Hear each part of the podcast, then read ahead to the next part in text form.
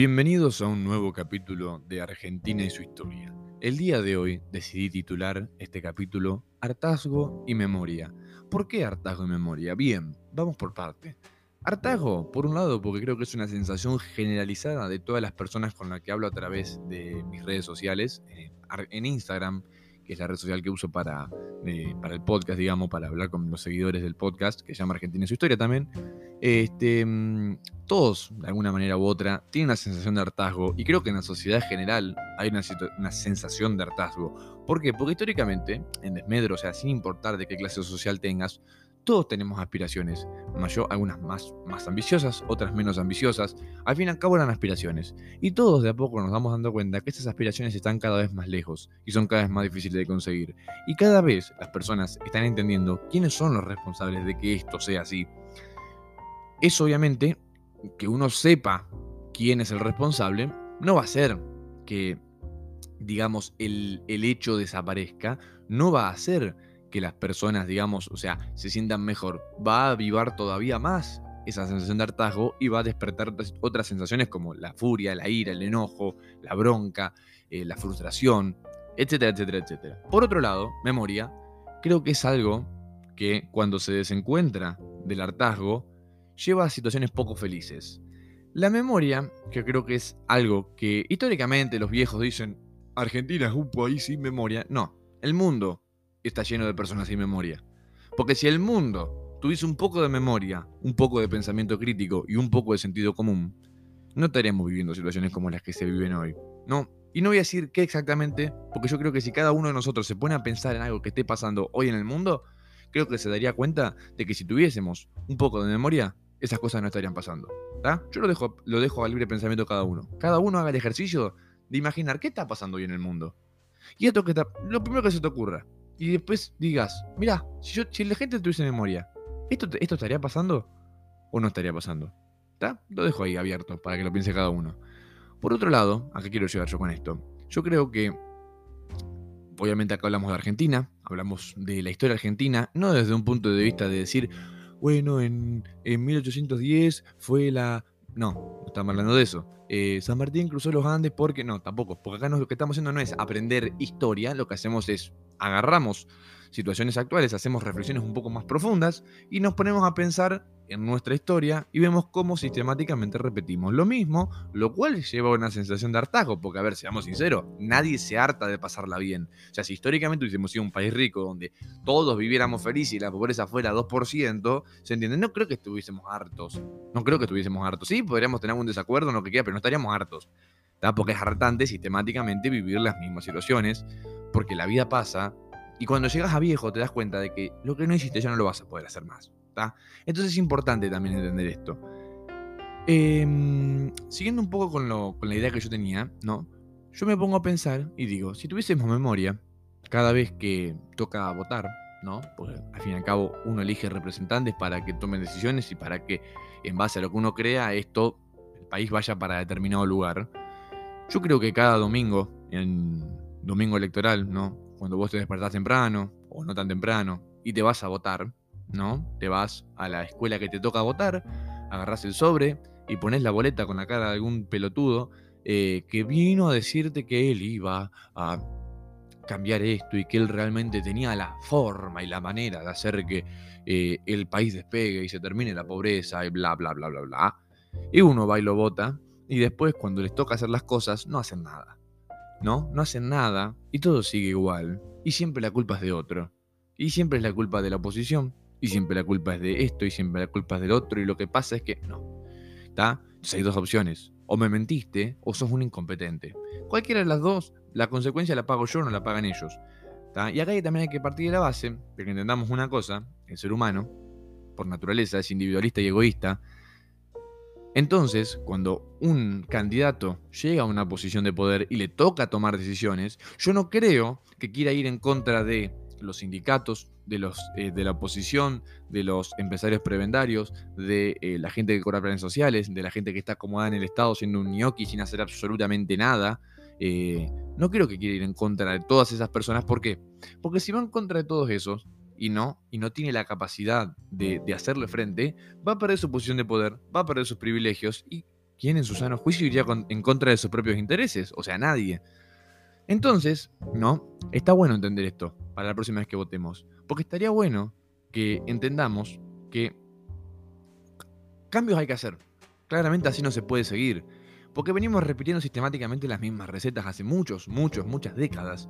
Venimos repitiendo las mismas recetas. Y a ver, si uno agarra y hace una receta, el resultado es el mismo. Y si vos repetís esa receta, el resultado que vas a tener es el mismo. No va a cambiar.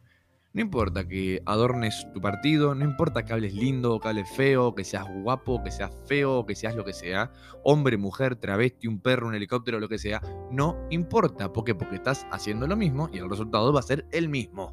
¿Está? Entonces, ¿qué es lo que yo quiero llegar con esto? Es importante entender, ¿no? Por ejemplo, imagínense que un candidato llega a una posición de poder y dice, por ejemplo, eh, voy a ir en contra de las empresas estatales deficitarias que le generan un hueco fiscal enorme al Estado que después lo tiene que financiar con impuestos rompiéndole la cabeza a la clase media, a la clase baja, a la clase a, todo el mundo. Por ejemplo, aerolíneas argentinas. Aerolíneas argentinas, por ejemplo, es un, es un, desastre.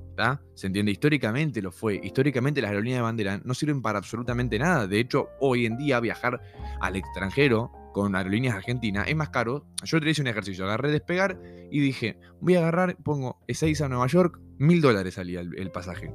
bien. Asunción, Nueva York, salía 600 dólares. Casi la mitad. Paraguay. Agarras un colectivo, te vas a Paraguay, te tomas el avión de ahí y te vas.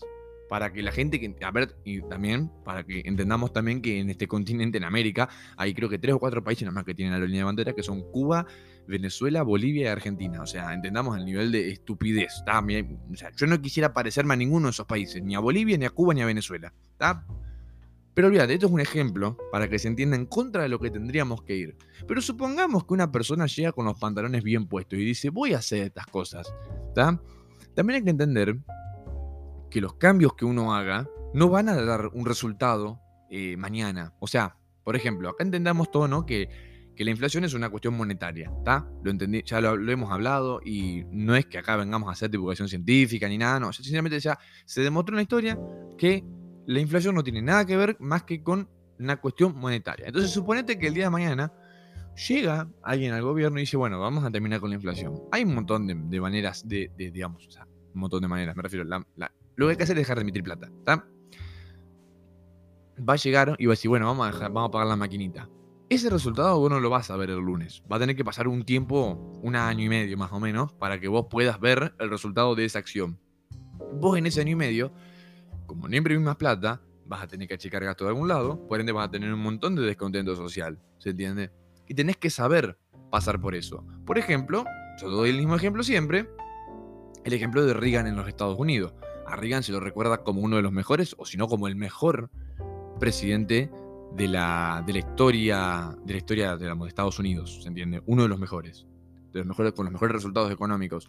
Y el tipo cuando llega al gobierno venía, Estados Unidos venía precisamente de la, de la que hasta ese momento era la peor presidencia de la historia de los Estados Unidos, que era la de Jimmy Carter, con la inflación por las nubes. Will Reagan, durante su primer año de gobierno, se enfrentó a una recesión bastante importante y al tipo casi lo voltean, pero el tipo tuvo los pantalones bien puestos para mandar a todos a la concha de su madre y decir, acá se va a hacer esto, esto y esto, y salieron de la crisis. Acá hay que hacer lo mismo. Y acá también ¿Por qué, ¿Por qué traigo a colación esto? Porque es importante entender el tema de la memoria. Cada vez que toque votar, cada vez que toque pensar un poco. Digamos, bien, en la historia argentina, cuando se habló mal en contra de los empresarios y se habló mal del capitalismo y se tomaron ciertas medidas en base a eso, ¿cómo no fue? Como el orto. Como el orto, por eso estamos así hoy. Esas cosas hay que tenerlas totalmente en cuenta. Hay que ser totalmente analítico y pensar eso. ¿Por qué? Porque la sensación de hartazgo, porque hoy la sensación de hartazgo es peligrosa. ¿Por qué? Porque uno llega a pensar en un momento que son todos iguales. Todos los políticos son iguales. Todos son chorros. Sí, a ver, todos piensan en sí mismos. Bueno, obviamente, todos pensamos nosotros mismos. Yo no pienso en, los demás. O sea, nadie en su sano juicio va a pensar primero en los demás antes que en uno mismo. ¿Se entiende? Eso no existe. ¿Podrá haber alguna persona que lo haga? Probablemente sí. Pero no es. O sea, es la excepción, no es la regla. ¿Se entiende? Entonces, por un lado, digo yo, que la sensación de hartazgo, que viene como consecuencia de, no tener memoria y elegir siempre malos representantes, es peligrosa. ¿Por qué? Porque cuando aparece alguien que te trae la posibilidad, que te propone un sistema de reformas, que te propone una idea, que te propone un proyecto serio, que está respaldado aparte, porque no son cosas nuevas que se inventaron ayer. Son cosas que, por ejemplo, a ver, el mundo tuvo problemas con la inflación durante la década del 70 y todo el mundo descubrió que el problema era monetario, dejaron de emitir plata como unos infelices, solucionaron el problema en casi todo el mundo. Los lugares donde no se solucionó fueron, por ejemplo, acá, ¿se entiende? Entonces, ¿a qué quiero llegar yo con esto? Las reformas, o sea, las cosas que hay que hacer ya se saben, ya existen.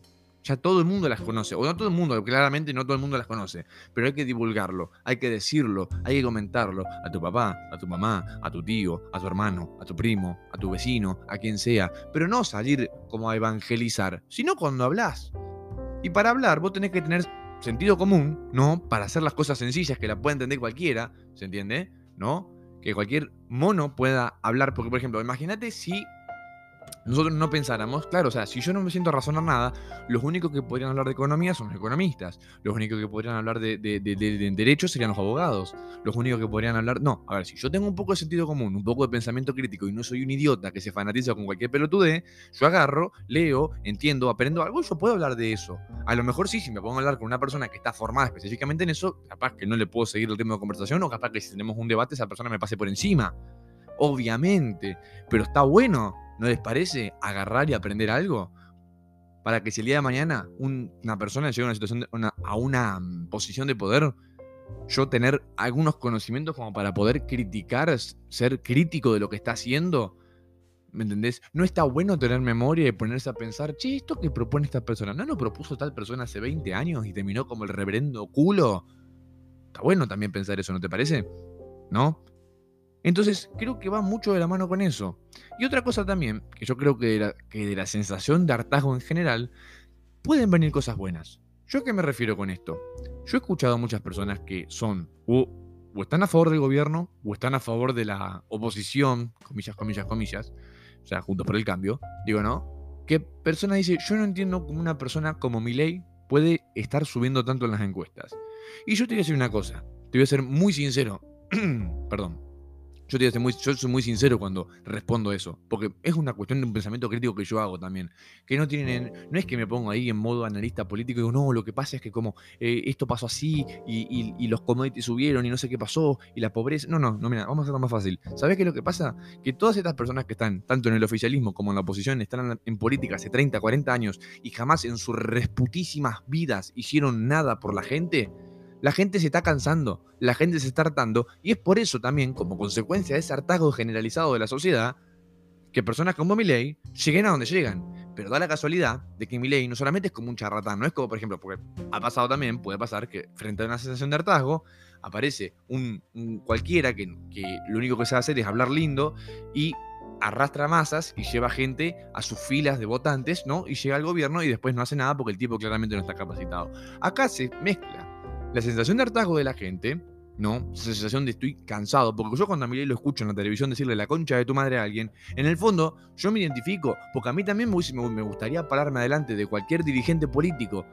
algún intendente, algún gobernador, el presidente, y poder decirle en la cara la concha de tu madre, porque me, me cagás la vida, me arruinás la vida, me cagaste la vida los últimos, desde que tengo memoria, ¿se entiende? Me encantaría tener esa posibilidad de hacerlo. Y hay una persona que lo está haciendo.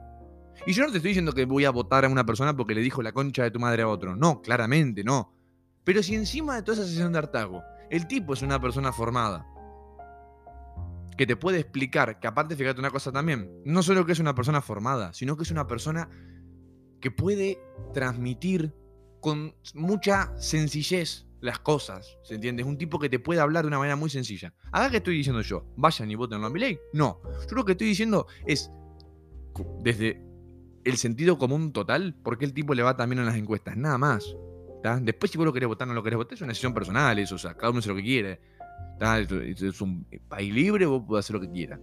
Ahora, la gente que tiene esa duda, creo que ahí está eso. Porque yo creo que en el fondo, eh, mi ley es la encarnación del hartazgo argentino. Y de vuelta traigo corazón a la memoria. Estaría bueno que tengamos memoria cuando toque votar de nuevo, porque no falta mucho porque uno dice, falta un año, y un año pasa volando. ¿Está? Pasa volando un año. Entonces, cuando tengamos que despertarnos de nuevo un domingo temprano, ir a la escuela que nos toca, poner la boleta con la cara de alguien adentro de un sobre, esperando que esto cambie, tengamos en cuenta lo siguiente, tengamos memoria.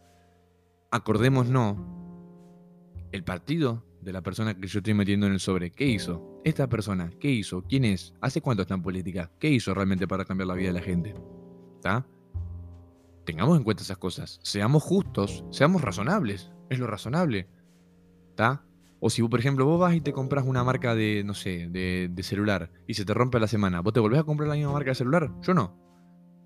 O a lo mejor lo pienso mucho. Bueno, ¿por qué en política volvés a votar lo mismo si, si antes no funcionó? ¿Qué te hace pensar que esta vez puede ser distinto? Si ya sabes que te están chamullando. Si ya te han chamullado. Y siempre excusa y te dicen, no, esta vez en serio. ¿Y sabes qué más también te digo? Tengamos memoria, también, ¿no? Para ver en el mundo qué cosas han funcionado y qué cosas no. También, para saber qué es lo que nos proponen. Esta es mi humilde opinión, ¿no? Lo, lo comparto con ustedes para que cada uno reflexione, ¿se entiende? Pero yo creo que todo este hartazgo si lo mezclamos con memoria, ¿no? Creo que podemos llegar a buen puerto. Y también tener memoria para entender que las cosas que se hagan no van a tener un resultado mañana. A lo mejor pasen unos años para que todo esto empiece a cambiar. Pero algún día hay que empezar. Porque si no es la excusa para nunca empezar. No, bueno, pero hay que hacer un proceso de 10 años para que el país... Bueno, a ver, arranquemos hoy mejor.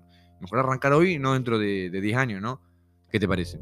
Mucha gente por ahí puede optar por irse, y está perfecto. Yo no lo jamás criticaría, porque te repito, yo creo que cada uno puede hacer lo que quiera con su vida.